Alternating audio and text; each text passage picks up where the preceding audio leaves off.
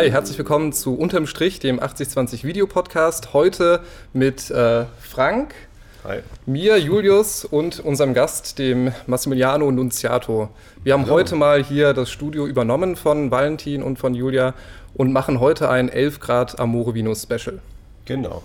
Und äh, ja, genau, der Julius hat schon richtig angesprochen, für diejenigen, die sich wundern, wo sind denn die zwei anderen, die wir eigentlich kennen? Ähm, wir sind sozusagen jetzt mal reingecrashed und äh, übernehmen im Auftrag von 11 Grad und haben deswegen natürlich auch passend den perfekten Gast mit an Bord, den äh, Massimiliano, der eben zum Thema Wein hier heute ähm, einiges zu erzählen hat. Schön, dass du da bist, Martin. Ja, vielen, vielen Dank für die Einladung. Ich freue mich sehr, hier zu sein und äh, etwas über mich, über Weine und mein Land zu erzählen. Wunderbar. Wir sind auch schon sehr, sehr gespannt. Da vielleicht nochmal ganz kurz vorweg, was ist überhaupt 11 Grad und warum machen wir es heute? Genau. Ähm, also 11 Grad ist ein Weinlabel hier aus Ingolstadt und äh, wir haben die Reihe Amore Vino, wo wir auch dann zweiwöchentlich einen Livestream auf Twitch machen, wo es immer schöne Weinpakete dazu gibt. Und Massimiliano, von dir kriegen wir auch immer echt coole, interessante Weine, gerade eben so ein bisschen aus dem südlichen Raum, aus Italien viel. Und du hast auch heute uns, sieht man hier vorne, ein paar schöne Weine mitgebracht. Genau. Und diese Weine, wie soll es anders sein, könnt ihr auch äh, als Amore Vino Paket bestellen. Dafür geht ihr ganz einfach äh, wie gewohnt auf 11-grad.de, schaut da in unseren Shop und da findet ihr das Amore Vino Paket der Woche. Und diese Woche besteht es aus drei wunderbaren Weinen aus Italien, aus dem Hause Tenuta Ulisse. Und ja, bleibt dran und äh, probiert mit uns zusammen diese leckeren Weine, weil der Massimiliano hat einiges darüber zu erzählen, über sich selber natürlich auch. Aber das heißt, ihr erfahrt jetzt hier quasi aus erster Hand, ähm, was ihr da Gutes ins Glas bekommt. Genau, und dann würde ich auch sagen, fangen wir erstmal an, dass du dich auch ein bisschen vorstellst. Ne? Also einfach, Gerne. wer bist du, wo kommst du her, äh, was machst du so und wie bist du vielleicht auch zum Wein gekommen? Ja, wie bin ich zum Wein gekommen? Witzige Geschichte. Äh, Massimiliano ist mein Name, das habt ihr ja schon erwähnt. Ich komme ursprünglich aus Italien, aus Pescara, eine wunderschöne Stadt an der Adria, in den Abruzzen, Mittelitalien gegenüber von Kroatien. Äh, ich kam in der Tat ähm, zum Studieren nach Deutschland. Äh, ich habe auch ein ganz langweiliges Studium abgeschlossen, und zwar BWL, aber eben im Franken, mhm. im wunderschönen Würzburg. Ja, tolle und, Stadt. Äh, ja. In der Tat kam ich in Würzburg zum Wein. Während mhm. dem Studium habe ich in einem Weinrestaurant gearbeitet und äh, habe mich ja in die Weinszene verliebt. Ich fand das von vornherein spannend, interessant. Ähm, und als ich mit dem Studium fertig war, ja, dachte ich mir, was mache ich denn jetzt? Bei Welt kann jeder. Mhm. Ich muss mir irgendwie was anderes einfallen lassen. Und so fing es an, ähm, dass ich ähm, angefangen habe, kleinere Winzer aus Italien, die kein Export-Department oder keinen Exportmanager hatten, ähm, ja, hier auf dem deutschsprachigen Markt, sprich Deutschland, Schweiz und Österreich, zu vermarkten. Ähm, ich nenne mich ja eher, wenn man mich fragt, was ich beruflich mache, eher Geschichtenerzähler, mhm. weil ich mir wirklich zur Aufgabe gemacht habe, die Geschichte dieser kleinen Winzer zu erzählen. Ja. Wie fing es an? Wie ist denn Ihre Philosophie, Ihre Vision, Ihre Stilistik? Alle Themen, die erzählt werden müssen. Mhm.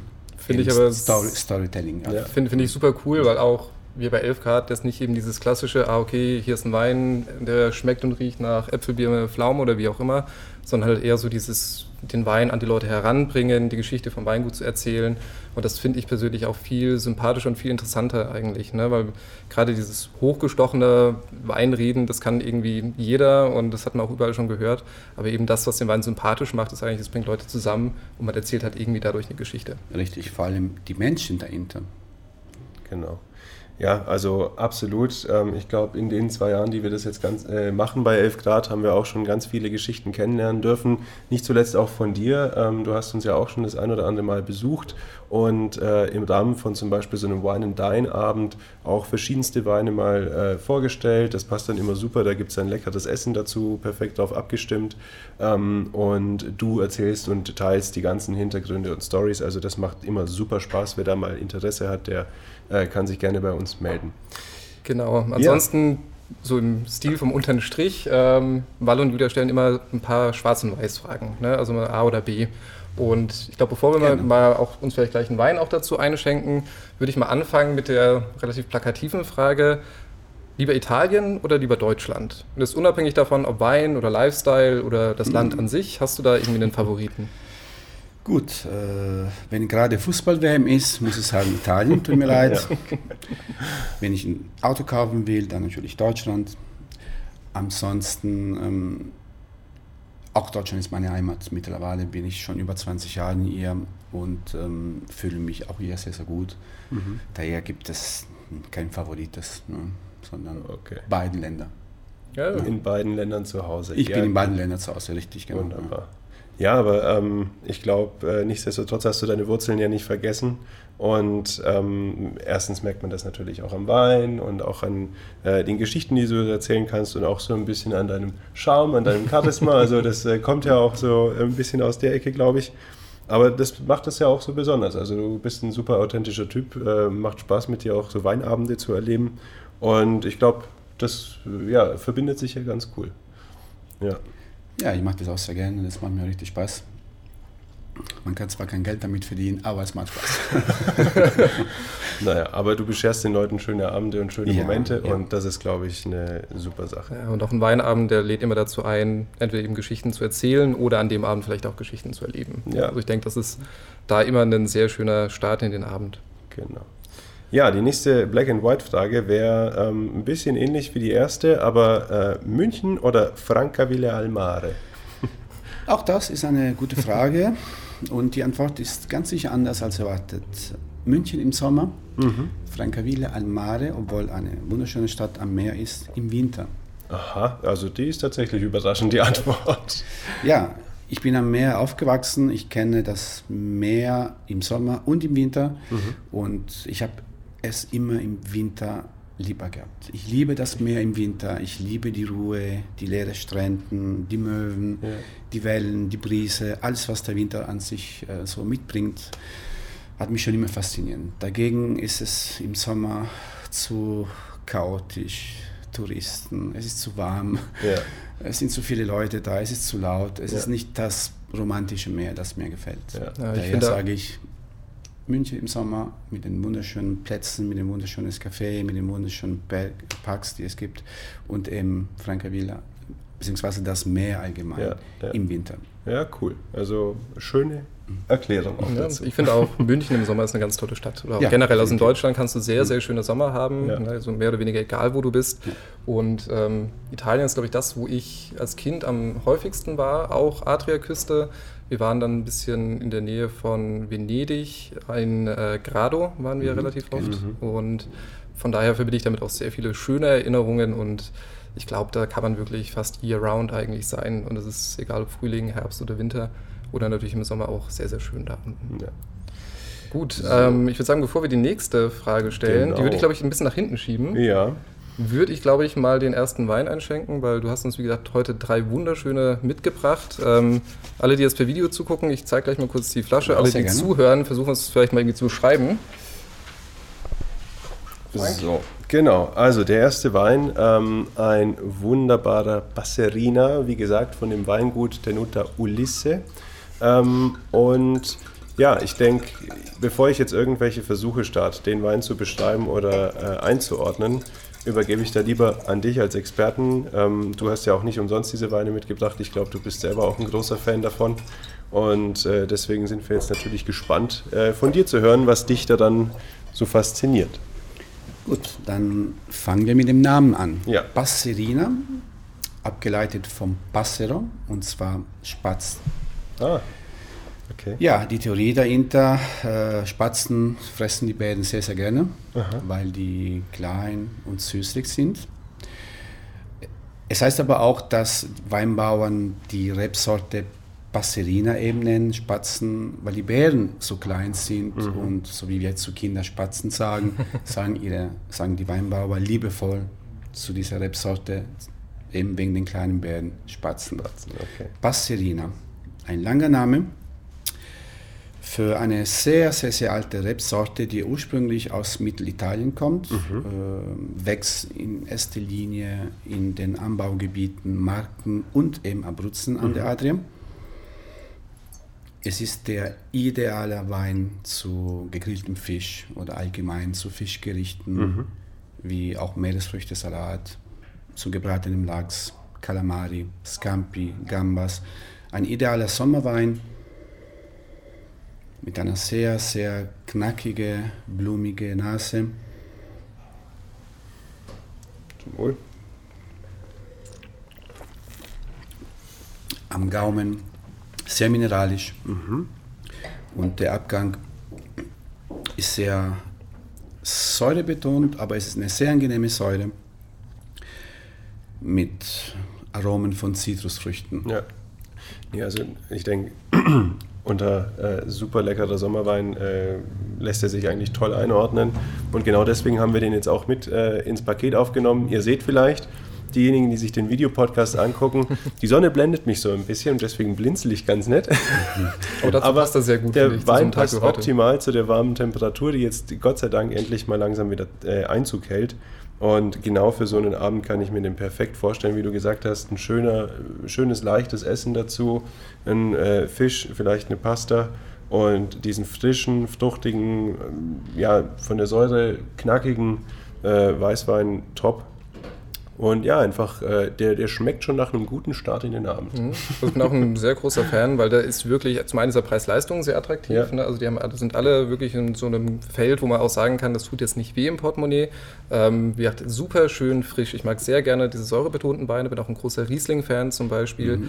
Ähm, aber das haben wir am Anfang gesagt, wir finden zwar Wein super interessant und finden auch diese ganzen Geschmäcker und Gerüche super interessant, aber eben so ein bisschen die Geschichte hinten dran. Ja. Das Weingut, hast du da irgendwelche Informationen zu? Ja, Wo kommt das her?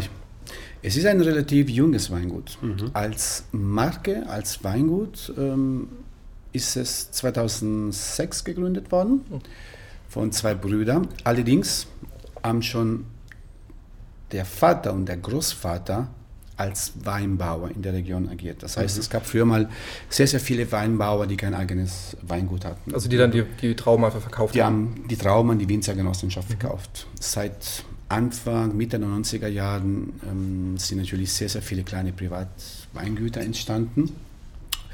Die Brüder Ulisse kamen relativ spät auf den Markt mit der Marke Ulisse, aber eben mit einer sehr, sehr großen Erfahrung im Weinbau. Mhm. Ähm, die hatten von vornherein eine klare Vision, und zwar moderne Weine aus uralten Rebsorten zu produzieren. Und das machen die heute noch. Mhm. Alle Weine werden äh, reinsortig äh, produziert. Passerina eben, wir werden später einen Merlot äh, verkosten, dann den Montepulciano. Es sind immer autochthone Rebsorten, mhm. also sprich Rebsorten, die in der Region äh, wachsen und typisch für die Region sind. Außer dem Merlot. Merlot wächst natürlich auf der ganzen Welt, aber da gibt es einen bestimmten Grund. Wir werden später dazu kommen. Ähm, ja, ich finde die Stilistik von dem, äh, von dem Weingut, von den Weinen allgemein sehr elegant, sehr modern, äh, wie du vorhin gesagt hast, zu einem fantastischen Preis-Leistungs-Verhältnis. Äh, sehr, sehr erfolgreich. Und was auch sehr interessant ist, als die Brüder anfingen, waren eher nicht ähm, auf den italienischen Markt äh, fokussiert, mhm, sondern so. die wollten von vornherein eine Stilistik produzieren ähm, mit der Vision, die Weine äh, ins Ausland zu vermarkten. Mhm. Gibt es einen großen Unterschied, wenn du sagst, okay, die Stilistik ist so anders, dass sie es eigentlich nicht für den italienischen Markt gemacht haben? Also ist der italienische Markt so anders im Vergleich zu mittlerweile, mittlerweile nicht mehr. Okay. In den 2000er, aber als sie angefangen haben, ja. Mittlerweile hat sie das aber auch schon angepasst. Das heißt, wir haben auch in Italien jetzt eine große Nachfrage nach mhm. moderne, eleganten Weinen. Mhm. Früher war das aber so, aber man muss darüber nachdenken, es hat einfach mit dem Konsum, mit dem, ähm, mit dem Gewöhnheit an sich zu tun. Mhm. In Italien trinkt man Wein meistens, also fast immer eigentlich zum Essen. Ja. In Nordeuropa oder auch in den USA oder in anderen Märkten trinken wir auch einen Wein nach dem Essen ah, oder okay. Ohne Essen, mhm. einfach mal so zwischendurch. Mhm. Also die sogenannten Kaminwein, Terrassenwein, mhm. Fensterabendwein und so weiter. Das gab es früher in Italien alles okay. nicht. Wein war eher ein Essensbegleiter. Okay. Daher sage ich, als die Brüder angefangen haben, ähm, war eben die Idee, eben Weine für den Export zu produzieren, sprich, die man auch ohne Essen trinken kann. Ja. Mittlerweile ist es aber so, dass auch in Italien die Nachfrage sehr, sehr groß geworden ist und sie auch in Italien damit sehr erfolgreich mhm. geworden mhm. sind. Die sind ja auch teilweise sehr gut bewertet. Ne? Ich glaube, der Melo ist... Die Bewertungen ja, sind phänomenal. die Bewertung, das mit der Bewertung ist so eine Sache, man ja. kann das jetzt ernst nehmen oder nicht, man weiß immer, ähm, wie es mit der Presse so ist.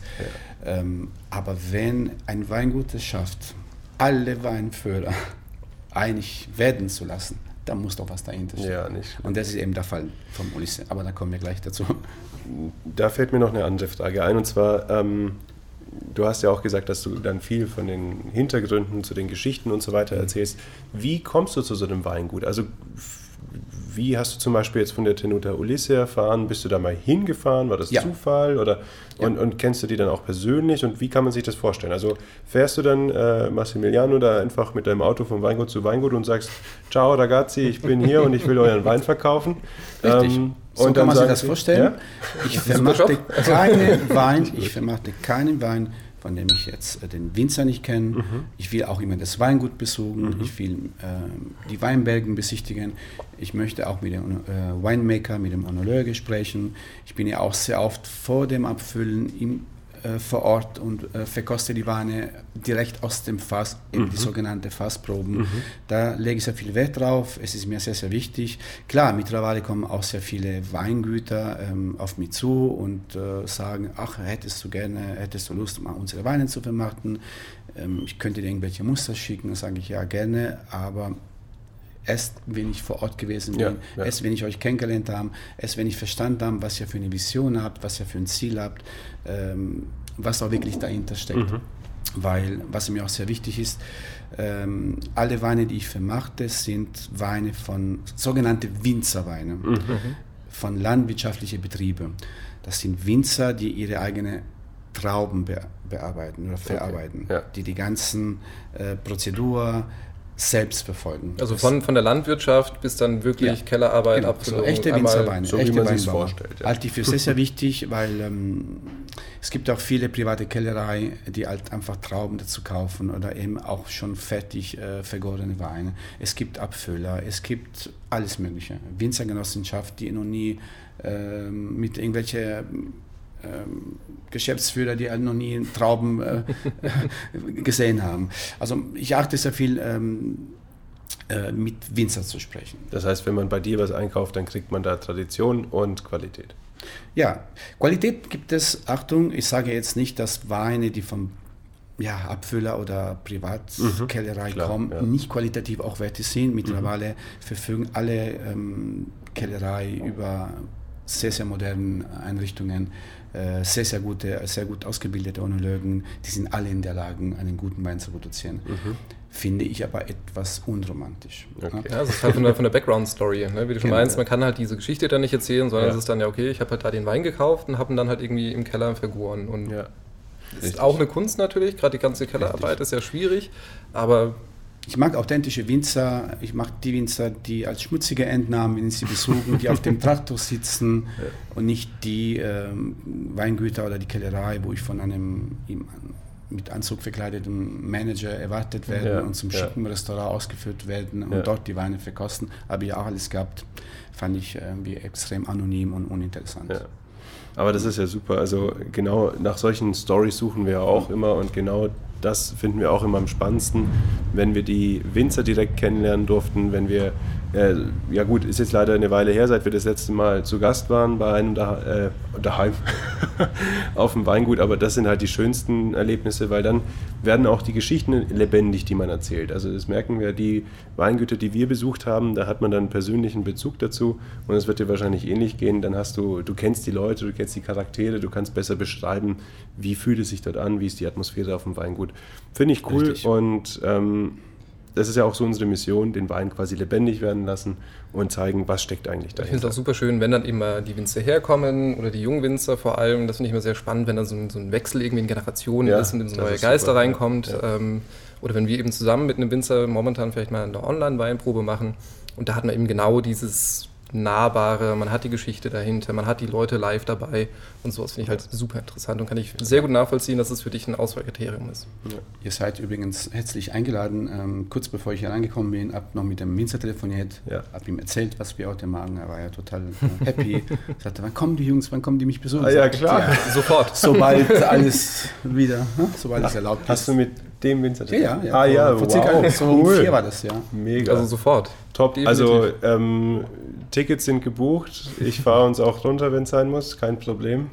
Ähm, da Ach, sind wir auch schon extrem heiß drauf. Also ähm, sobald das wieder möglich ist, sind wir die Ersten, die einige Besuche zu absolvieren haben, sowohl in Deutschland, aber gerne auch international. Gut, um dann mal die nächste Schwarz- und Weiß-Frage zu stellen, oder in dem ja. Fall Weiß- oder Rot-Frage. Jetzt haben wir gerade einen Weißwein im Glas, wir trinken noch einen Rosé und einen Rot danach. Hast du einen Favorite? Weiß oder Rot? Mhm. Ja. Naja, meistens äh, weiß im Winter und rot in den ersten Urlaubstagen. Oder meinst du jetzt Wein? Ach so. okay, nicht schlecht. Ja, als Italiener wird man doch selten, selten rot, habe ich gedacht. Äh, doch, in den ersten zwei Tagen bin ich auch rot. Echt? Am dritten Tag bin ich schwarz, aber in den ersten zwei Tagen bin ich okay, auch rot. Okay, klar. Also, Na, dann kann ich, äh, muss ich mich nicht mehr so schlecht fühlen, wenn ich mich da jedes bin zwar Italiener, lebe aber schon 20 Jahre hier, also Na gut. die Haut weiß es. die hat sich dann geändert. Ja, in Bezug auf Wein, weiß oder rot, ich kann die Frage natürlich nicht beantworten. Ja. Ähm, es kommt auf die Saison an, es kommt auf die mm, Temperatur da draußen an, es kommt auf das Essen an. Am liebsten beides. Sprich, ich fange gerne, sehr, sehr gerne mit einem Weißwein als Aperitif an mhm. und switche dann langsam, wenn der Abend kühler und mm, spät wird, zum Rotwein. Ja. So halte ich es auch gern, weil ich bin von uns zwei meistens das Team Rot und er ganz klar das Team Riesling eigentlich. ich trinke auch viele andere Weine. Ja, schon. Weißt du. Äh, allein schon des Berufs wegen. Aber ähm, ja, ich, mir geht es genauso. Also, wenn ich mich jetzt für eins entscheiden müsste, das geht gar nicht. Es ist auch super schwierig, glaube ich, weil für mich ist es extrem abhängig von der Situation. Ne? Ja. Also, auch ob ich jetzt Definitiv. einen super komplexen, teuren, holzgereiften Weißwein zum Beispiel nehme oder halt einen super klassischen, eher günstig, ne, jetzt nicht billig, sondern eher günstigen Wein nehme, der halt einfach easy drinking für ja. irgendwie so einen lauen Sommertag wie heute, da hätte ich gar keine Lust ja. auf sowas Überladenes. Verständlich, ja, ja, absolut. Aber ich freue mich, kleiner Teaser, jetzt schon auf den Montepulciano, weil das ist einer der, meiner Lieblingsrotweine, die wir so haben. Von daher schön, dass wir den mal wieder aufmachen und schön, dass der jetzt im Paket mit dabei ist. Ja, ähm, ich würde sagen, äh, da können wir aber direkt noch eine zweite Schwarz- oder Weiß-Frage hinterher schicken. Und zwar Wein oder Sekko? Was magst du lieber? Sekko bedeutet ja trocken. Ja, okay. Also, oh, dann heißt die Frage Wein oder trocken? Nein, Wein oder trocken. Na gut, siehst du, da. Ich schätze eher, weil die Frage eher auf Spumante oder genau. also Wein oder Perlwein genau. oder. Ja, gut, es ist ja die gleiche Antwort wie bei Weiß oder Rot. Ähm, kommt auch wieder drauf an. Kommt natürlich immer drauf an. Ähm, man fängt mit einem guten Schaumwein oder auch Perlwein, muss ja nicht unbedingt Prosecco sein. Mhm. Äh, Absag, es prickelt so schön. als Aperitif. Ja. Und äh, switcht man dann langsam zum ersten leichten, äh, knackige Weißwein, um dann später zu komplexere ja. Weine zu kommen. Ja. Was ist denn so die, jetzt eine spontane Frage fällt mir gerade ein, was ist denn ähm, so die für vielleicht auch ungeübte Zungen so eine Anzahl, wo du sagst, okay, also mehr Weine an einem Abend müssen es nicht sein, ähm, damit man quasi auch jeden noch bewusst irgendwie wahrnehmen kann. Zum also, Trinken oder zum Probieren? genau, die Frage hätte ich jetzt auch gestellt. ähm, ja, also ich hatte schon mal bei Verkostungen ähm, über 30 verschiedene Weine an einem Vormittag. Boah. Und ähm, bei Verkostungen ist es anderes. Ähm, ja. Man verkostet in der Regel mit einem leeren Magen. Äh, man schluckt den Wein auch nicht, sondern ja, man spuckt ihn wieder raus, daher. Und selbst da, ähm, nach 12, 13 Weine war es mir schon etwas zu anstrengend. Ja, ja. Beim Trinken, wie gesagt, ähm, bis drei, vier Weine kann man echt sehr gut verkraften. Ja. Wie gesagt, wenn man jetzt mit einem schönen Aperitif, Secco, Prosecco, Schaumwein, ähm, am liebsten Champagner natürlich, anfängt und dann einen leichten, spritzigen Wein, Weißwein, um dann später einen komplexeren Weiß- oder Rotwein zu trinken. Mhm. Bei, bis drei, vier Weine kann man echt sehr gut verkraften. Ja. Also, ich zumindest. Ich finde es auch ähnlich wie so ein typisches Abendessen. Also wenn du jetzt das Standardabendessen wie so ein Drei-Gänge-Menü machst, dann eben was schön Leichtes irgendwie für den Anfang, dann ein bisschen was Kräftigeres zum Hauptgang und vielleicht gegen Ende sogar auch was Süßeres noch zum Dessert. Definitiv, ja. Und das ist, finde ich, dann auch sehr schön abgestimmt einfach aufs Essen. Ja. Ne, dass du halt genau weißt, okay, ich kann auch einen Wein das komplette Abendessen übertrinken, dann passt er vielleicht zu dem einen besser, zu dem anderen schlechter vom mhm. Essen her. Richtig. Aber da hast du halt eben dann genau dieses richtige Pairing, was dann halt auch beiden hilft. Ne? Das hilft ja der Speise und dem Wein auch dann. Genau. Es kommt natürlich auch auf die Menge an. Ne? Wenn es jetzt beim Einser Glas äh, pro Wein bleibt, dann sind es drei, vier, fünf Weine als verkraftbar. Ja. Gut, aber da haben wir ja jetzt mit unserem Paket eigentlich eine gute Mitte getroffen. Also da ist vom, äh, für alle was dabei und äh, entwickelt sich ja auch dann, so wie du es gerade beschrieben hast, von einem frischen Weißwein über einen vielleicht äh, auch außergewöhnlich anspruchsvollen Rosé ähm, bis hin zu einem super leckeren Rotwein. Richtig. Und ähm, ja, da bin ich schon ganz äh, gespannt drauf. Ja, wie ähm, sieht es bei euch so aus? Sollen wir die nächste, die nächste Runde schon einläuten? Ja, ja. können wir, glaube ich. Ich glaube, ihr müsst noch, das ist auch eine sehr gute Idee, was auf dem Glas, um den Wein. Ach, ich will mal nicht so sein. Ich äh, werde ihn einfach so verkosten. Gut, dann gibt es als nächstes, also auch wieder alle, die Video schauen. Ich halte es mal kurz rein. Den Merlot. Wunderbar. Tja, ähm, und jetzt darf der Julius dann gleich auch endlich die Informationen äh, sharen, die Informationen mit euch mitteilen, die er vorher schon anklingen hat lassen. Das ist kein normaler Merlot, das ist ein ziemlich besonderer Merlot. Ähm, und diejenigen von euch, die den Videopodcast angeguckt haben oder angucken und scharfe Augen haben, werden entdeckt haben, dass auf dem Flaschenhals hier oben so ein kleines Emblem drauf ist, auf dem ihr eine 99 erkennt. Das ist nicht die Jahreszahl, das heißt, der, Melo ist, äh, der Rosé ist nicht so alt, aber das ist eine Punktezahl. Und jetzt darf man dreimal raten, wie hoch die Skala geht. Von 1 bis 100 natürlich. Und da ist 99 doch sehr, sehr weit oben. Kleine Korrektur, die Skala geht in der Tat bis 99. Nur bis 99? ja. Ach was, aber immer noch sehr weit oben. es gibt andere Weinkritiker wie ähm, okay. Wine Spectator oder Suckling, die vergeben ja 100 Punkte. Okay. Aber Luca Maroni, übrigens, das ist der wichtigste, der zurzeit wichtigste ähm, italienische Weinkritiker, mhm. der vergibt in der Tat nur noch 99 Punkte. Ach so. Und der Rosé hat eben die 99 Punkte zum dritten Mal in Folge bekommen. Und wir trinken jetzt ja auch den aktuellen Jahrgang, ne? Wir trinken den 2020er. Ja. Den Und aktuellen Jahrgang. Ich finde wirklich von der Farbe phänomenal. Also das ist wirklich ein Knallpink fast. Ja, ne? Also das ja, ist ja, herrlich. Also sieht schon in der, in der Flasche und auch im Glas super frisch und spritzig aus. Und ähm, ja, Jetzt können wir auch ein bisschen, beim ersten haben wir uns ja fast ein bisschen gespart, beim zweiten können wir ein bisschen äh, unsere 11 Grad Seele wieder rauslassen. Eine Fruchtexplosion genau. in der genau. Nase. Richtig fruchtige Nase. Bärig. Riecht ganz, ganz. Himbeeren. Ja. Also auch wenn man es probiert hat, das ist wirklich von den Fruchtaromen wirklich sehr diese typische rote Frucht und das ist aber halt wirklich ja. bis zum Gehen nicht mehr. Also der riecht nach Sommer. Ähm, er sieht nicht nur so aus, sondern er riecht auch genauso, wie er, wie er aussieht. So einfach richtig lecker und, und appetitlich. Und da will man direkt unbedingt einen Schluck nehmen. Und das machen wir jetzt auch. Salute. Mhm. Zum Wohl. Ja, und der Eindruck, den man im Auge und in der Nase hatte, bestätigt sich auch extrem lecker, extrem ausgewogen, ganz fruchtig, aber nicht.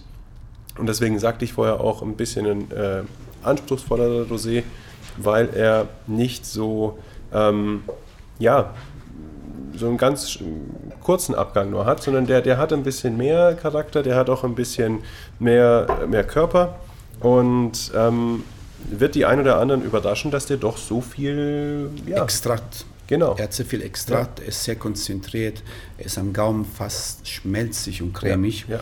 In einer Blindverkostung könnte man ihn locker als Rotwein wahrnehmen. Absolut, ja. Ein reinsortiger Merlot. Es ist der einzige Wein von dem Weingut Tenuto Lisse, der aus einer, aus einer nicht aus einer autochthonen Rebsorten hergestellt wird, sondern aus einem internationalen Gewächs wie der Merlot eben. Mhm. Genau, also und deswegen zu Recht prämiert, äh, zu Recht auch äh, zum dritten Mal in Folge der beste Rosé in Italien. Italien in Italien.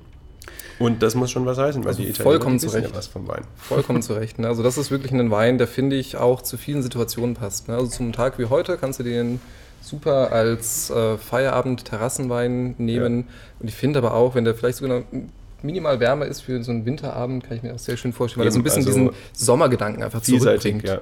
Und auch der ist nicht zu schwach auf der Brust, um beim Essen schon unterzugehen. Also der, der kann auch gut zur Speise gereicht werden. Definitiv. Und ein äh, fantastischer ja. Wein zu Pasta, zu mediterranem Gemüse, ja. wie Antipasti zum Beispiel. Ja.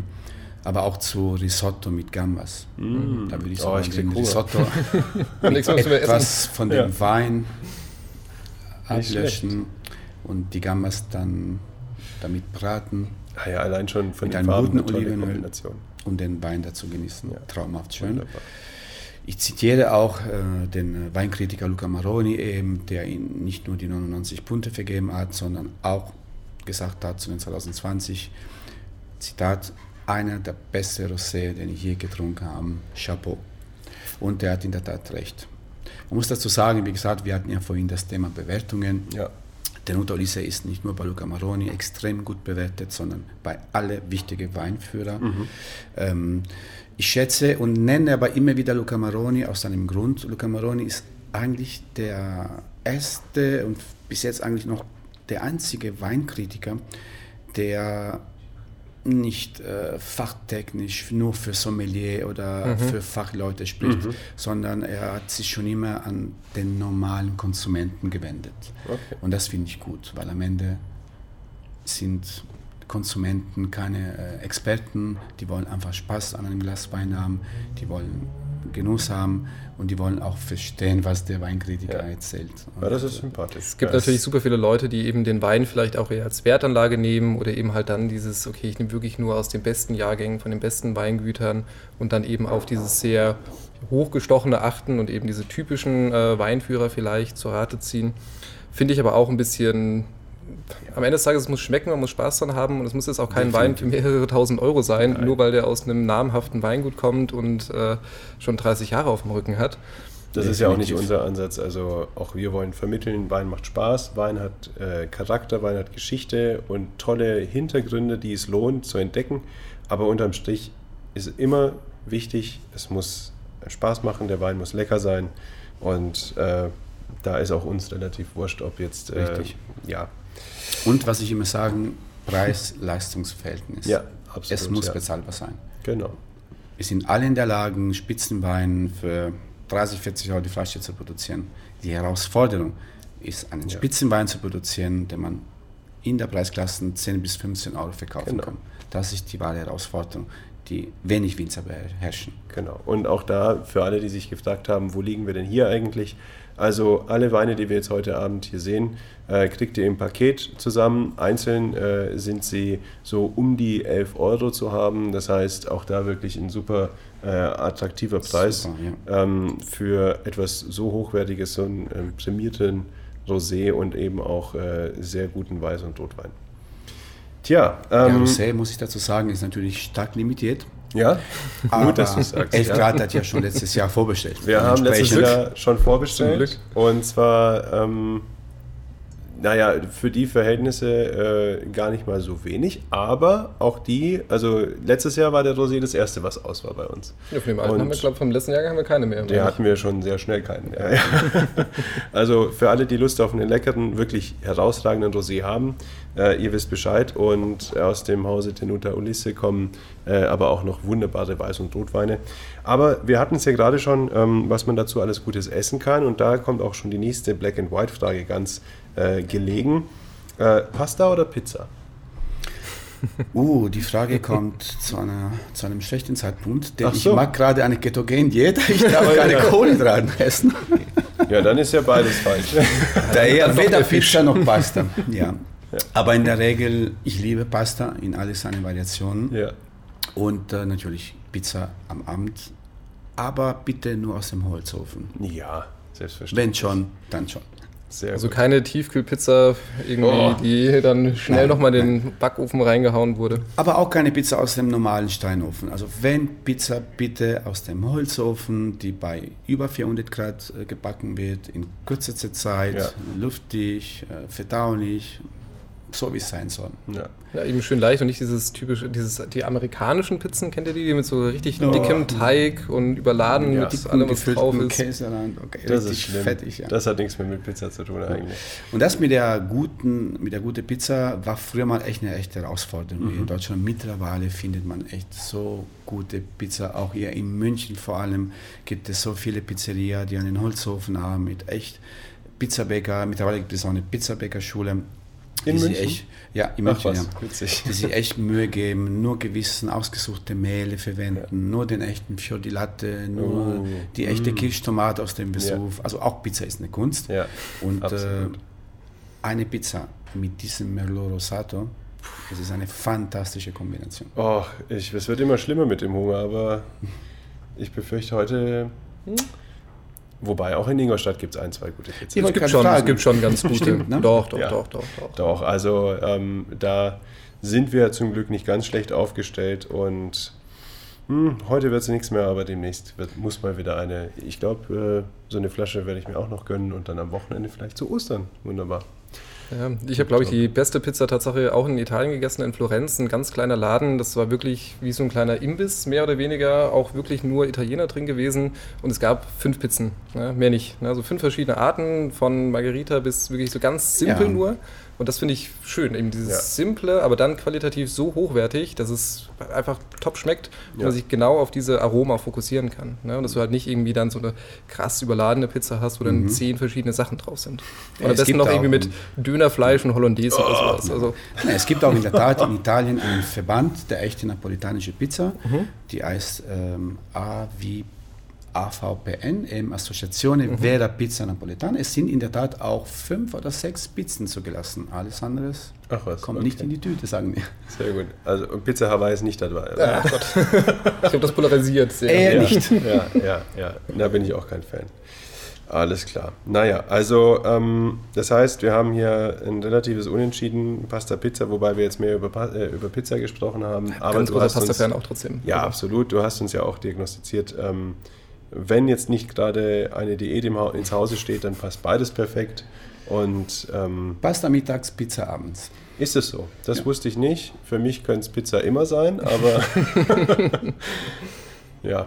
Aber ja, alles gut. Das ist gut zu wissen. Dann äh, vielleicht kriege ich da einen geregelten Tagesablauf dadurch. Vielleicht. Du hast vorhin erzählt, du hast ähm, oder bist zum Wein gekommen, mehr oder weniger hier in Deutschland und bist jetzt seit 20 Jahren, hast du gesagt, glaube ich, ungefähr hier in oh, Deutschland. etwas länger, oder? seit 93. Hm, ja, gut, mhm. das ist dann das kommen wir schon mit mehr Richtung, mehr Richtung 30 Jahre. Jahre. Ja. Ähm, seit wann ist es dein Beruf? Also du hast gesagt, du hast ja BWL studiert und. Seit 98. Und seitdem wirklich nur noch Wein und alles ja, rund um ich habe nie was anderes gemacht. Ja, das und ist eine Leidenschaft, glaube ich. Du hast ja auch gesagt, dass du in Würzburg, also quasi durch einen Studentenjob eigentlich zum Wein gekommen bist. Richtig. Ähm, jetzt wissen wir natürlich, du hast unglaubliches Fachwissen in dem ganzen Thema und hast mit Sicherheit auch sehr, sehr viel allein dadurch aufgebaut, dass du eben die Kontakte hergestellt hast, dass du Leute kennengelernt hast, mit den Winzern wahrscheinlich auch viel gelernt. Aber was waren dann noch so weitere Schritte? Äh, hast du dich dann quasi nochmal ähm, ja, Sommelier ist jetzt vorher gefallen, ja. äh, ob man sich in die Richtung dann auch entwickelt hat. Was, was sind so die typischen Must-Have sozusagen, um in deinem äh, Berufsgebiet da tätig zu sein? Also ich würde das jetzt nicht als Must-Have bezeichnen. Mhm. Ich habe in der Tat eine Ausbildung, ähm, eine Sommelier-Ausbildung abgeschlossen mhm. und sogar eine weitere Ausbildung zum Weinfachmann. Ah ja. Okay. Jetzt aber unter uns gesagt, ich könnte den Job auch ohne die zwei Ausbildungen machen. Okay. Das heißt, ähm, das Fachwissen hilft mir, wenn ich jetzt mit Einkäufer, mhm. äh, also mit Fachleuten zu tun habe. Ja. Etwas, ja, definitiv. Es hilft mir persönlich auch etwas mehr zu verstehen, was mit Weinbau zu tun äh, mhm. und so weiter. Äh, es hilft mir auch, den Winzer zu verstehen und auch die richtige Frage zu stellen. Hilft mir aber auch nicht wirklich im normalen äh, Tagesgeschäft. Ja weil das, äh, die Fachsprache und das ganze Fachwissen ist für den Konsumenten eh zu langweilig. Zu ja, und da ist es wieder eher, wo wir am Anfang schon waren, das Geschichten erzählen, genau. das sympathisch ja. rüberbringen, ja, den genau. Leuten halt das auf Augenhöhe auch erklären zu können. Aber genau. wenn du jetzt mit dem Fachwissen aus der Sommelierschule kommst, da steigt halt zwei Drittel der Leute vorher aus Richtig. und haben auch keine Lust mehr drauf. Das habe ich mir schon seit Jahren abge abgewöhnt, so Technisches äh, zu erzählen, ja. sondern eher die witzigen Geschichten, die ich jetzt auf dem Weingut erlebt habe oder jeder Winzer hat eine witzige Geschichte oder eine tolle Story zu erzählen. Und äh, ich habe irgendwann mal festgestellt, das interessiert viel mehr ja. äh, den Endkonsumenten. Auch haben wir ja vorhin über den Namen des Weines gesprochen. Passerina, Passero, Spatzen, das mhm. wollen die Menschen wissen. Das sind auch die Informationen, die sie aufnehmen, die sie verstehen. Und die merkt man sich dann, auch, glaube ich. Wenn sie eine Flasche Wein im Fachhandel kaufen oder eben online bestellen und dann zu Hause trinken, auch dann ihre Gäste erzählen. Genau, und solche Geschichten wollen wir auch immer teilen. Ähm, jetzt hast du aber gesagt, du hast auch nochmal, also Sommelier und, und Weinfachhandel und ähm, ja, wo liegt da der Unterschied? Also muss jetzt ja nicht in aller Tiefe, aber ich wusste gar nicht, dass es äh, da so viele verschiedene Also Sommelier ist im Endeffekt nichts anderes als ein Weinkellner. Okay. Ein Sommelier kann sowohl in einem Restaurant, in einem gehobenen Restaurant, mhm. in einem Hotel arbeiten, als auch in einer Weinhandlung. Mhm. Weinfachmann ist eine Stufe höher. Ähm, man beschäftigt sich mehr auch eben mit dem Weinbau und vor allem mit Zahlen. Es geht mhm. eben auch um äh, ähm, und Fachwissen im Handel. Okay. Ja.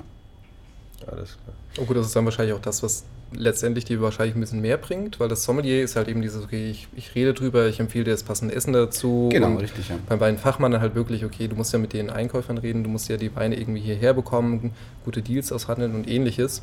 Da ist wahrscheinlich das letztendlich das, was du mehr in deinem täglichen Beruf auch machst jetzt gewisse Fragen wie, welche Hefe verwendet werden, sind die Hefe dazu gekauft, werden sie selbst gezüchtet, ja, ja. Äh, welche Holzfässer werden verwendet, was für ein Holz, wie lange ist es geröstet, wo kommt mhm. das Holz her? Das mhm. sind echt technische Fragen, ja. die oft zwar Fachleute halt, äh, ja, auch gerne stellen, solche Fragen, Einkäufer, aber nie eben Endkonsumenten. Okay. das, das müssen wir natürlich auch immer alles wissen, klar, gar keine Frage. Aber wie gesagt, es ist ja nicht äh, zwingend. Ja, aber ist auf jeden Fall auch spannend. Also ein bisschen durften wir auch schon eintauchen in die Welt. Ähm, der Julius und ich, wir hatten das Glück, dass wir auch so eine, ja, ich sag mal, Einsteiger-Sommelier-Schulung machen durften. Ähm, und da haben wir auch schon das eine oder andere aufgeschnappt. Aber wie du richtig gesagt hast, es ist super spannend, um zu verstehen, um auch noch, ich muss fast sagen, eine, eine, größere Wertschätzung noch gegenüber dem Wein, dem Produkt zu haben, weil man einfach versteht, was da an Komplexität, an Aufwand dahinter steckt. Aber ähm, wir haben uns auch vorgenommen, dass wir das jetzt nicht eben auf die Nase binden müssen und auch damit jetzt nicht äh, anfangen, jeden Wein von A bis Z durchzu zu analysieren, weil das ist, wie du ja auch erzählt hast, nicht das, was die Leute eigentlich interessiert, ja, die sondern die halt Geschichten. Halt ähm, äh, was, was, was macht den Wein besonders? Äh, warum ist das Weingut interessant? Äh, wie ist der Winzer drauf vom Charakter? Das richtig, sind dann die Geschichten, die auch richtig. weitergetragen werden und nicht, ob jetzt das Tertiäraroma irgendwie äh, feuchte Steine ist oder nicht. Wir hatten ja vor ein paar Wochen den Sebastian bei uns im Livestream. Genau, ja. Und der ist ja auch Sommelier bei einem äh, hochgradigen äh, Restaurant in Wien und bei einem Sterne-Restaurant. Und ich glaube, da braucht man es schon, um da anfangen zu dürfen. Ob man es wirklich im täglichen Business braucht, weiß ich gar nicht. Ne? Aber ich glaube, das ist so ein bisschen ein Einstiegskriterium. Ne? Ähnlich wie du in Deutschland für vieles irgendwie ein Studium brauchst. Ob man es dann im richtigen Beruf braucht, sei mal dahingestellt. Aber ich glaube, das ist gerade eben noch in dieser hochklassigen Hotellerie- und Restaurantwelt wahrscheinlich schon noch ein Muss, dass du da nicht reinkommst, wenn du nicht der Sommelier hast. Wie oft wirst du denn da, ich sag mal, von so Fachleuten oder vermeintlichen Fachleuten angesprochen und äh, ja, solche Leute, die quasi nur raushängen lassen, lassen wollen, dass sie was, was auf Kommt natürlich haben. immer wieder vor, ja, klar. Ja. Also es kommt echt sehr ja, selten vor, aber es kommt vor, dass man jetzt ähm, ein Einkäufer eben technische Fragen stellt. Jetzt äh, wie zum Beispiel, ähm, ja, ist es jetzt eine kalte Mazeration, äh, ja. wie lange äh, lag der Wein jetzt auf der Hefe und was für Hefe verwendet werden, sind selbst gezüchtete Hefen und so weiter und so fort, klar. Und äh, all diese Fragen kann ich selbst natürlich nicht immer beantworten. Ich muss oft mit dem Winzer äh, halt rücksprachen, weil das klar. sind Aussagen, die nur er weiß. Ne? Das sind ja Details, die ja. sind extrem individuell. Ja. Aber was mir zum Beispiel vor ein paar Jahren klar geworden ist, und es war auch der Zeitpunkt, wo ich aufgehört habe, so technisch mhm. äh, zu, zu erzählen, äh, war, es war auch ein Wine und Dine, so ein Abend, wie wir ja. hier in Ingolstadt mhm. gelebt haben, äh, weiß jetzt nicht mehr, wo es war, ich glaube in Frankfurt. Und äh, da fragte mich ein Gast, wie viel Rotwein und wie viel Weißwein in dem Roséwein steckt. Und in, in, dem Moment ist mir klar geworden, ja, die Frage klingt natürlich dumm, Nein, aber in aber, dem Moment ja. ist mir klar geworden, Okay. Die Person hat keine Ahnung. vielen, die nicht wissen, wie ein Rosénwein hergestellt ja, wird, ja. während ich hier stehe und irgendwas über Mazeration, äh, Gärung und Hefe erzählen, ja. gibt es einfach Konsumenten, die nicht wissen, dass ein Roséwein kein Mischwein aus Weiß und Rot ist. Aber viele gehen ja davon aus. Da ist mir klar geworden, okay, du musst einen oder vielleicht zwei Schritte zurück machen und mhm. wirklich davon vorne anfangen.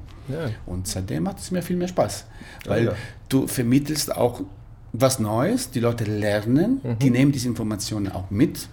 Ob das eine kalte Mazeration war oder ein tolles Barrique-Fass aus äh, Allier in Frankreich war, nehmen die Gäste nicht mit. Das merken sie sich nicht. Ja, das ist wirklich eine Randgruppe, die sich dafür interessiert. Wir hatten auch bei einer Online-Weinprobe mit einer Firma eine Person dabei, die gefragt hat, wie lange muss denn ein Riesling im Keller liegen, dass er zum Chardonnay wird.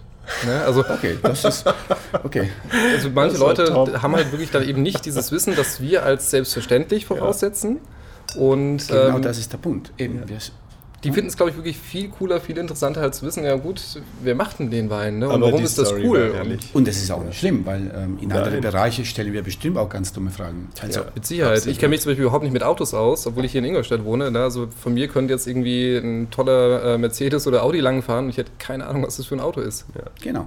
Aber ähm, das ist ja eigentlich auch so unser Vorbild, das wir dann quasi haben. Also wir wollen den Leuten auch diese Informationen zugänglich präsentieren und ähm, ja, das nicht auf so, eine, auf so eine überhebliche Art und Weise, weil ich glaube, so sind wir eigentlich auch zu dem Thema gekommen. Wir haben äh, Weine probiert und haben gemerkt, das ist total spannend und das macht total Spaß, aber wir wissen dazu eigentlich viel zu wenig und haben uns dann so ein bisschen selbst und auch mit Winzern, die halt eine ähnliche Einstellung hatten wie du, dass sie einfach gesagt haben, sie wollen, dass die Leute Spaß an ihrem Wein haben und die haben das auch noch so vermittelt.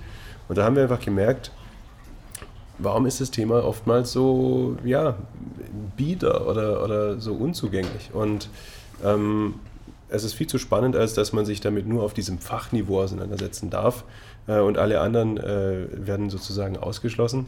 Ähm, es macht Spaß, es ist zugänglich und es, sollte auch für jeden zugänglich sein. Und deswegen ist auch für uns bei 11 Grad das Motto Wein für alle. Also ähm, da sollte für jeden was dabei sein und es arbeitest du ja schon ein paar Jahre in dem Beruf und ich persönlich zumindest habe nur gemerkt, dass über die letzten 10, 20 Jahre das Wein nochmal ein komplett anderes Standing bekommen hat. Ne, es gibt super viele kultige Jungwinzer, es gibt sehr viele junge mhm. Leute, die sich wieder für Wein interessieren und es ist nicht dieses, ah, okay, die Leute gehen in eine Weinstube und sind gefühlt 50 plus und trinken da ihren Schoppenwein, sondern dass es halt wirklich mehr so, so ein Stilmittel geworden ist, das halt vielen Leuten Spaß macht. Hast du in den letzten Jahren irgendwie gemerkt, dass sich mehr Leute dafür interessieren, dass es wirklich dann einen größeren Definitiv. Markt gibt? Definitiv. Was ich äh, immer vermisst habe hier in Deutschland, sind ähm, junge Leute. Mhm. Mhm. Weil wir haben ja in Italien, man trinkt ja äh, bei uns vor dem Abendessen immer einen Aperitif und dementsprechend hat sich die Gastroszene schon seit vielen Jahren angepasst. Jeder kleine Bar bietet so einen ähm, Aperitif mit so vielen kleinen Snacks, mhm. sprich ein Glas Wein, oft regional, mit kleinen Antipasti, Snacks und so weiter. Und das ist eine Tradition, die schon sehr, sehr, sehr junge Leute, also natürlich volljährig, aber schon mit 18, 19, 20 gerne genießen. Ja, ja, ja. Und das habe ich hier immer vermisst. Hier war das, das äh, Publikum immer etwas älter. Das mhm. heißt, was ich ja festgestellt habe, ähm, die Menschen kamen erst mit Anfang 30, Mitte 30 zum Wein. Und das ist natürlich auch eine große Herausforderung, weil wenn du erst mit 30, 35 zum Wein kommst, du davor aber schon Alkohol getrunken hast, was hast du dann da getrunken? Cocktails? Mhm. Also alkoholische Getränke mit viel Restzucker, also mit viel Zucker drin. Dann wird es schwierig. Sprich, wenn du mal mit 30, 35 zum Wein kommst und ein Glas Wein trinken willst und dann erwischst du eine gute Flasche, einen guten trockenen Wein, als erstes reagierst du mit, oh, ist der trocken und sauer, weil ja. du halt jahrelange Alkohol getrunken hast, aber eben mit viel Zucker. Das ist in Italien anders gewesen, weil eben auch junge Leute halt durch diese Aperitivszene sehr schnell zum Wein gekommen sind. So, in den letzten Jahren habe ich aber beobachtet, dass auch hier in Deutschland ob das jetzt die Gastronomie daran äh, schuldig sind, sozusagen, mhm. oder was ich äh, eher denken, die digitale Welt. Mhm. Mhm. Das, was ihr macht zum Beispiel, ja, hilft vielen jungen Leuten zum Wein zu kommen. Und das finde ich super. Es wurde endlich Zeit, dass auch junge Leute langsam zum Geschmack kommen und nicht nur irgendwelche ähm, Asti trinken oder irgendwelche Cocktails trinken, ja. sondern sich auch ein Glas guten Wein können. Also ich komme ja aus einer Weinbauregion. Bei mir daheim ist es natürlich schon, dass die Leute sich mehr damit identifizieren können, auch die jungen Leute, weil die entweder selbst Kinder aus Weingütern sind oder man eben die Leute auch kennt und natürlich vielleicht auch als Jugendlicher bei der Weinlese mitgeholfen hat. Da ist es, glaube ich, ein bisschen früher schon der Fall gewesen, dass junge Leute auch Wein trinken. Aber immer wieder, wenn ich in andere Regionen komme, wie hier zum Beispiel, typische Bierregionen statt des Reinheitsgebotes, ne, also hier ist, glaube ich, Wein nicht so allgegenwärtig da finde ich immer wieder Leute, die dann sagen, ja, Wein, habt ihr denn nicht auch irgendwie was Liebliches da? Und es gibt gute liebliche Weine, ja. ne? das möchte ich gar nicht in Frage stellen. Aber das ist genau das, was du sagst. Die Leute verstehen es nicht, sind es nicht gewohnt und mögen es deshalb auch nicht. Und wenn du denen dann aber das ein bisschen erklärst, sie ein bisschen heranführst und eben so ein bisschen den, den Background auch und dann eben hochwertige Weine den Leuten zeigst, weil viele kennen halt den 2, 3 Euro Pinot Grigio oder sowas aus dem, aus dem äh, Edeka oder Rewe und that's it. Ne? Und dann haben die halt auch keinen guten Vergleichswert. Und dann eben die Leute so ein bisschen bilden, ein bisschen heranführen mit einer coolen Story und einem schönen Abend, weil wir kommen ja eigentlich eher auch aus der Offline-Event-Schiene, wo wir dann gerne mit den Leuten halt ja. drüber reden ja. und äh, denen eben das ein bisschen näher bringen. Und das finde ich halt sehr cool. Ich glaube, das klappt mittlerweile echt gut. Es gibt sehr viele Jungwinzer, die eben auch genau diesen Spirit mittragen und dieses verstaubte alte Image ein bisschen wieder dann äh, loslassen und eben den Wein modern und jung machen. Finde ich super. So, ähm, perfekte Überleitung, weil das, was ich auch super finde, ist der Rotwein.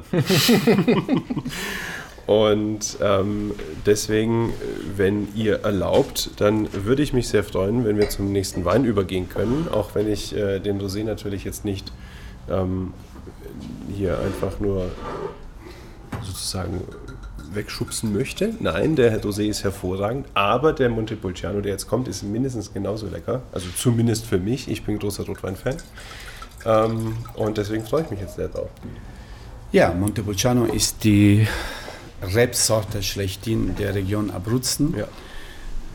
Der Nuta Ulisse äh, baut zum Beispiel nur eine rote Rebsorte, eben äh, den Montepulciano, an außer dem Melot, der aber in einem Rosé vinifiziert wird. Also meinst du, das ist eine autochtone Rebsorte, die eben nur daherkommt? Sowas von autochton, die heißt auch Montepulciano d'Abruzzo. Montepulciano ist die Abkürzung und nicht zu verwechseln mit Montepulciano in der Toskana. Es wird oft verwechselt. In Italien werden die Weine entweder nach dem Anbaugebiet genannt, sprich Chianti, Barolo, Valpolicella, das sind nicht Rebsorten, sondern Anbaugebiete, mhm oder nach der Rebsorte. In den Abruzzen heißt der Montepulciano Montepulciano d'Abruzzo, weil der aus der Rebsorte Montepulciano gegeltet wird. Mhm. In der Toskana, der Vino Nobile di Montepulciano, kommt aus dem Montepulciano-Gebiet. Es ist ein kleineres Gebiet in der Toskana, aber aus der Rebsorte Sangiovese gekeltert. Mhm. Also darf man nicht verwechseln, es ist der gleiche Name Montepulciano zwei völlig verschiedene. Und das ist, glaube ich, auch etwas, was wirklich so ein bisschen unterschiedlich ist zwischen zum Beispiel Deutschland und Italien, weil in Italien stehen die Rebsorten ja häufig einfach nicht drauf. Da steht halt drauf Chianti, fertig. Ja. Ja, oder eben Barolo ja. und so weiter. Und bei uns halt eben immer ganz klar Riesling, Grauburgunder und so weiter. Und ich glaube, da gibt es auch viele Leute, die einfach nicht wissen, zum Beispiel, dass ein Chianti auch aus mehreren Weinen besteht. Ja, genau. Und keine Rebsorte ist, richtig. Na gut, dann äh, widmen wir uns doch noch ganz kurz zum Abschluss diesem wunderbaren Rotwein. Ähm, für alle, die den Videopodcast sehen, die werden jetzt äh, uns hier ganz fleißig am Schwenken beobachten können. Ähm, wir haben im Glas einen unglaublich schönen dunklen Rotwein, der wirklich schon fast schwarz anmutet, also wirklich extrem dunkle, dichte Farbe auch. Ähm, Amarena Kirschrot. Amarena Kirschrot, genau. Ähm, wunderschön, riecht auch sehr, sehr interessant. Also ähm, da ist alles mit dabei, was man von einem guten Rotwein einfach sich erhofft. Und jetzt bin ich so frei und nehme auch einfach mal einen Schluck zum Wohl. Ich finde auch da, Salute. Ähm, ja, eher Team Weiß, wie wir am Anfang festgestellt haben. Ich trinke auch gerne einen Rotwein, sowas nicht, ne, aber ich glaube, häufiger Weißwein als Rotwein. Ja, ja. Und ich glaube, das, was viele Nicht-Rotwein-Liebhaber an Weißwein häufig stört, ist eben diese starke Tanninstruktur, dass es eben ja. auch sehr den Mund austrocknen kann, in Anführungszeichen. Und das hat er überhaupt nicht, finde ich. Ne? Also Nein. der hat wirklich schön Gar trocken, nicht. angenehm, aber wirklich sehr rund und leicht. Ja. Das ist eben der Stil und die Philosophie vom Weingut der Mutualiste, hatte ich ja am Anfang gesagt. Ihre Vision war von vornherein moderne, und wenn ich modern sage, meine ich eben Weine, die geschmeidig sind, weich, harmonisch, rund, ohne Gelbstoffe, also ohne Tannin. Ja. Sehr vollmundig, schmelzig, cremig. Moderne Weine aus alten Rebsorten zu produzieren. Das ist die Vision gewesen ist heute nach wie vor die Philosophie. Und wie ich am Anfang sagte, am Anfang war das nicht für den lokalen Markt bestimmt, weil Montepulciano ist bei uns in der Region schon immer ein sehr strenger, tanninreicher Wein gewesen. Ja. Ähm, das wollte aber auch Ulisse nicht. Die, die, wussten von vornherein, so einen Wein werden wir in die Welt nie verkaufen. Mhm. Und äh, am Anfang ist das Weingut von den Kollegen ziemlich kritisiert worden, weil die sagten, das ist aber nicht ein typischer Montepulciano. Das ist nicht der Montepulciano, den die Leute hier vor Ort ja. trinken, ja. dieser strengen, tanninreichen Wein, der ideal zum Lamm passt. Wir haben bei uns mhm. eine sehr alte Lammtradition in der abruzzesischen Küche. Mittlerweile ist es aber so, dass alle Winzer den Unterulisse nachmachen. Echt? Weil die okay. verstanden haben, ja, der, der Geschmack des Konsumenten hat sich geändert. Ja. Auch in Italien wollen junge Leute oder überhaupt alle Weinkonsumenten nicht mehr diese strenge Weine trinken, sondern ja. Weine, die den Spaß macht, eben ja. geschmeidig, weich, rund, Und harmonisch.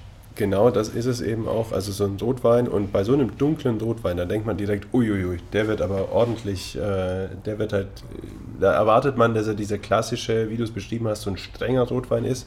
Und deswegen ist man umso überraschter, wenn man halt merkt, ganz, ganz viel Frucht, wenig von diesen Tanninen und ganz weich und angenehm. Und deswegen auch, finde ich, für Leute, die eigentlich keine Rotweine mögen, super, super interessant, weil der ich sag mal, in einer extrem bekömmlichen ähm, Form dieses Potenzial eines wunderschönen Rotweins mitbringt. Also toll. Definitiv ein Rotwein, den du alleine trinken kannst und eben nicht nur zum Essen, weil gerade eben diese super starken, Absolut. kräftigen, die passen wunderbar ja. zum Essen. Ne? Also die können wirklich das Essen schön abrunden.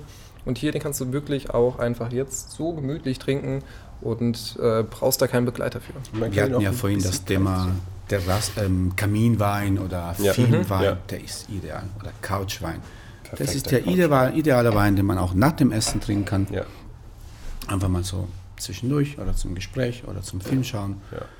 Unkompliziert und doch sehr extraktreich ja. und lang anhalten im Geschmack, im, im Abgang nicht langweilig und mit 14 Prozent auch gar nicht mal so wenig. das nicht. Alles. Geht aber, aber, auch nicht anders in der Region. Nee, klar. Also die sehr von der Sonne verwöhnt, die Trauben genau, sind sehr von der Sonne verwöhnt. Ja. Aber also wirklich toll, deswegen auf den habe ich mich schon die ganze Zeit gefreut. Schön, dass er jetzt da ist. ähm, und ja, von daher ein tolles, rundes Paket, das ihr mit den drei Weinen kriegt. Ähm, ihr habt jetzt viel über die Tenuta Ulisse gehört. Ähm, und ich glaube, also wenn wir euch jetzt nicht äh, Lust auf diese Weine gemacht haben, dann wissen wir auch nicht weiter, weil ähm, so viel wie wir jetzt geschwärmt haben, ist es, äh, glaube ich, schwierig da nicht mit einzusteigen. Aber gut. Ähm, vielleicht können wir noch ähm, zum Abschluss noch ein paar äh, von unseren Black and White Fragen abschließen. Gerne.